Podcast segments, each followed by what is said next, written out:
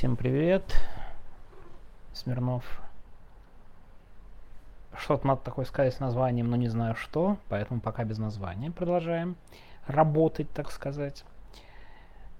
Сегодня буду максимально, хочется сказать, краток, на самом деле не краток, а пытался правильное прилагательное подобрать, но сегодня будет очень много алармизма. И я как человек, который говорит постоянно, что будет плохо, будет плохо, ну, даже сам немножко от этого устаю, но в реальности сегодня очень важные новости как раз все-таки про плохое. И главное не просто про плохое, а про то, что ну, станет явно хуже для миллионов людей. Надо к этому готовиться уже сейчас. Понимать, что это наступает. И не пытаться закрыть глаза, как в том самом меме, знаете, так, закрыл глаза, но все исчезнет. Ну, я думаю, вы из моих вопросов и в основном канале, из комментариев, надеюсь, уже поняли, что речь идет про блокировки VPN. Я не буду говорить про технические подробности, потому что я в них, честно скажу, не разбираюсь. Ну, в том смысле, что я понимаю, что есть разные протоколы, я понимаю, что сейчас блокируют более современным способом, условно говоря, китайским способом начали блокировать VPN, а это значит, что сами VPN с большим трудом могут отбивать эти атаки, для этого нужны большие ресурсы, власти могут выкатить новые, еще более современные блокировки. Я хочу поговорить, с одной стороны, о политическом аспекте, а с второй, с другой стороны, да, со второй стороны нельзя говорить, а с другой стороны о моральном аспекте. Это очень важная штука, да. То есть начнем с политики, политически. Нет никаких сомнений, что политически в случае каких-то рисков для диктатуры, рисков для режима, они пойдут на максимально жесткие шаги. То есть в этом сомнений никаких нет. Я думаю, не надо это никому доказывать. Давайте просто разберемся, что есть у них в арсенале и какие могут быть варианты. Телевизор полностью под контролем. С точки зрения вооруженного сопротивления, ну, есть отряды, воюющие за Украину, но их очень мало, и там непонятно их будущее и их развитие. Тоже пока никак не выглядит серьезной угрозой. А, и из других всех возможностей, то, что не подконтрольно властям и где могут быть очень серьезные проблемы с точки зрения людей, с точки зрения координации и так далее. И, простите, зеваю уже, да, к концу дня. Что-то рановато, правда. Так вот, э, Андрей, положи, пожалуйста, на место. Ничего не берешь ты. Все. Простите, тут Андрей пытался секретно открыть планшет, а ему уже нельзя. Пытается воспользоваться тем, что я записываю голосовое сообщение, понимаете? Сейчас сделал вид, что читает книжку, а на самом деле он пытается, когда я отвернусь, опять открыть планшет. Так вот, Андрей, не пытайся. Так вот, веду себя как э, режим Путина по отношению к своему ребенку. Но у него там проблемы с глазами, последние пару дней ему реально просто нельзя ничего смотреть. Андрюш, не вынуждай меня отбирать его совсем. Так вот, и политически они, конечно, пойдут на любое отключение, потому что интернет и де-факто свободный интернет это буквально единственная площадка с массовым недовольством, которая проявляется.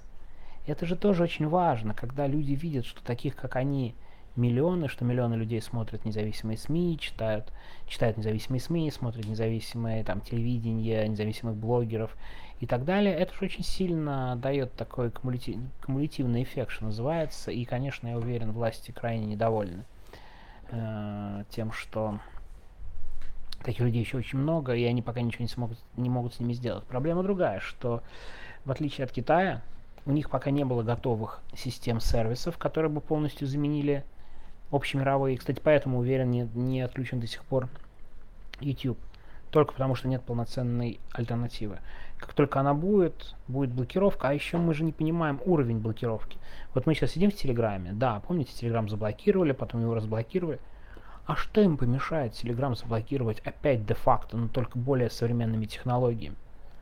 Потому что Телеграму тогда далась эта борьба очень большими усилиями. Сейчас у властей, к сожалению, более современные системы блокировки.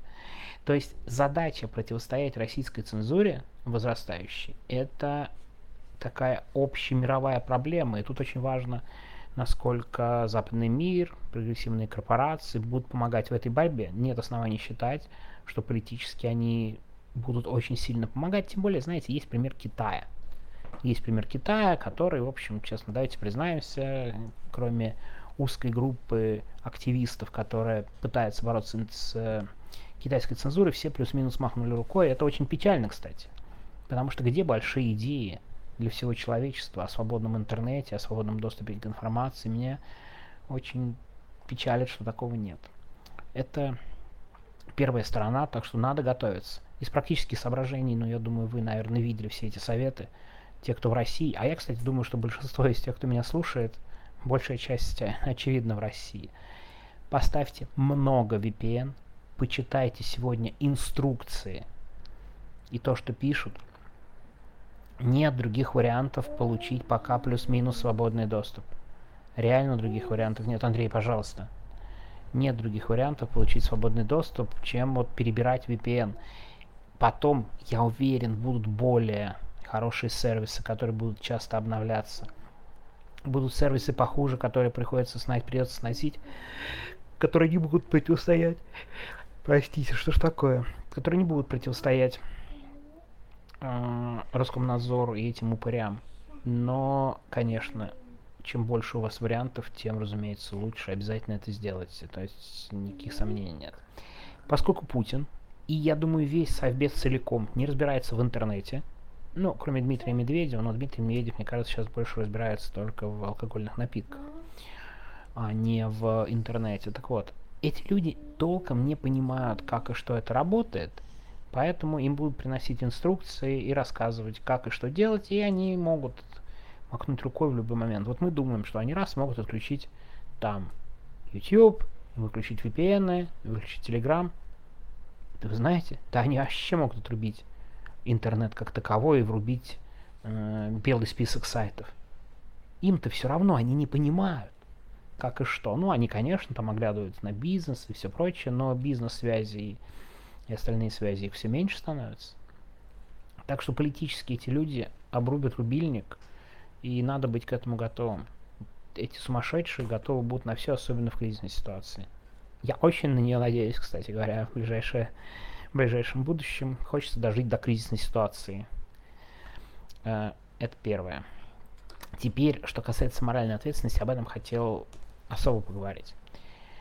Я второй день пишу про Яндекс. Сегодня, кстати, опять не сдержался, пошутил э, в Твиттере по поводу трибунала над Яндексом в дни, когда они, ну, когда после расследования очень хорошего Светрейтер и нескольких еще авторов, там один из них был из финской газеты по поводу передачи данных Яндекса особо комично, как сейчас Яндекс это опровергает, это просто обхохочешься.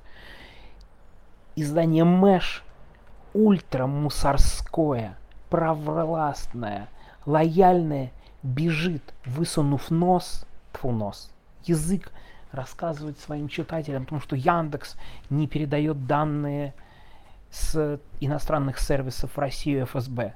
Мэш, Мэш, Яндекс, пресс-служба. Вы решили через Мэш опровергать? Теперь я абсолютно в этом уверен, что вы все передаете. Что же за придурки там у вас работают-то тупые? Это отдельно к работе пресс-службы людей, которые работают с информацией. Кстати, сюда же биография Волжи на его сайте. Так вот, если говорим о моральном аспекте, я не помню, пис, писал я уже об этом голосовуху или нет. По-моему, писал одно из первых про Техлаб, систему слежения. Да, да, точно. Я с удивлением увидел, как люди из Техлаба, из э, Системы слежки, да, компания, которая помогала электронную слежку осуществлять, ставят камеры, познавание лиц, все такое. Совершенно спокойно уезжают в модные западные корпорации типа Facebook и живут в Лондоне. Вот с этим надо, конечно, стараться как-то заканчивать. Я абсолютно уверен, что люди, которые занимаются ограничением интернета, если не преступники, по крайней мере все, а некоторые стопроцентно преступники и должны сесть максимально надолго. Но все, кто работает на цензуру, отключает интернет, устанавливает вот эти системы слежения, они должны быть навсегда в черном списке. Навсегда не иметь никаких возможностей устроиться ни в какие хорошие компании, ни тем более уехать на Запад. Работаешь на мрази, которая миллионов, миллионы людей лишают интернета, ты должен на всю жизнь лишиться всего. Навсегда. Я понимаю, что, наверное, звучу очень сильно демшизово сейчас, да, и все прочее, но это реальный просто сектор работы.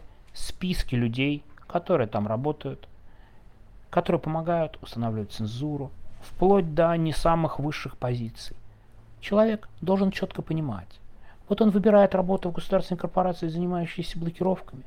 У него жизнь с точки зрения карьерных перспектив должна быть ограничена максимум этой корпорации, а в идеале, конечно, должна быть ограничена тем, что он с минимальной зарплатой всю жизнь работает на абсолютно неквалифицированных работах. Или ты никуда не идешь должен быть не только моральный, но и материальный выбор этих людей. Я, опять же, думаю, что звучу как абсолютный демшиза, оговариваюсь, но, конечно, вот чем неплохо было бы заняться. Составлением списков этих людей, сбором информации об этих людях. В конце концов, кто знает, может кризисный кризис будет гораздо раньше, чем мы тут все думаем. Но когда тут он будет? И вот список этих людей хочется иметь и понимать, и знать, что с ними делать, и знать, кто ответственный за уничтожение свободы слова в интернете. И да, вы знаете, в этом списке будет и Аркадий Волош. Куда же без него? Сидит он, молчит. Родившийся в Казахстане, израильтянин. Рассказывай, что там. Да, меня второй день переполняет, но тем не менее. В конце концов, они давно объявили нам войну, а мы даже не до конца хотим это признать. Так что моральная составляющая, я считаю, очень важна. Если кто-то в IT-секторе из людей, готовых этим заняться, выступит с такой инициативой, я был бы максимально рад, потому что вот черный лист этих людей нам всем абсолютно необходим. Вот такое у меня злое алармистское сегодня сообщение. Готовимся к ухудшению, ставим разные VPN-сервисы на свои телефоны, на свои там торы и прочие способы обхода блокировок. Э, ну и пока Telegram не блокирован, подписывайтесь на этот канал. Знаете, максимально тупая фраза. Подписывайтесь на этот канал, потому что те, кто меня слушают, почти наверняка все подписаны на канал, а к новым людям я никак не обращусь да, но надо же максимально тупую фразу хоть разок в неделю сказать, и вот она. Все, берегите себя, ставьте VPN побольше и чаще пишите в комментарии. Кстати, еще я хочу предупредить последнее про комментарий. Но вы имеете в виду, что чат публичен, и все-таки соразмеряйте то, что вы пишете и, и так далее.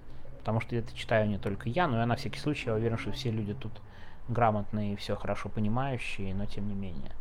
Все, давайте пока, до завтра. Становлюсь все более длинным, так сказать.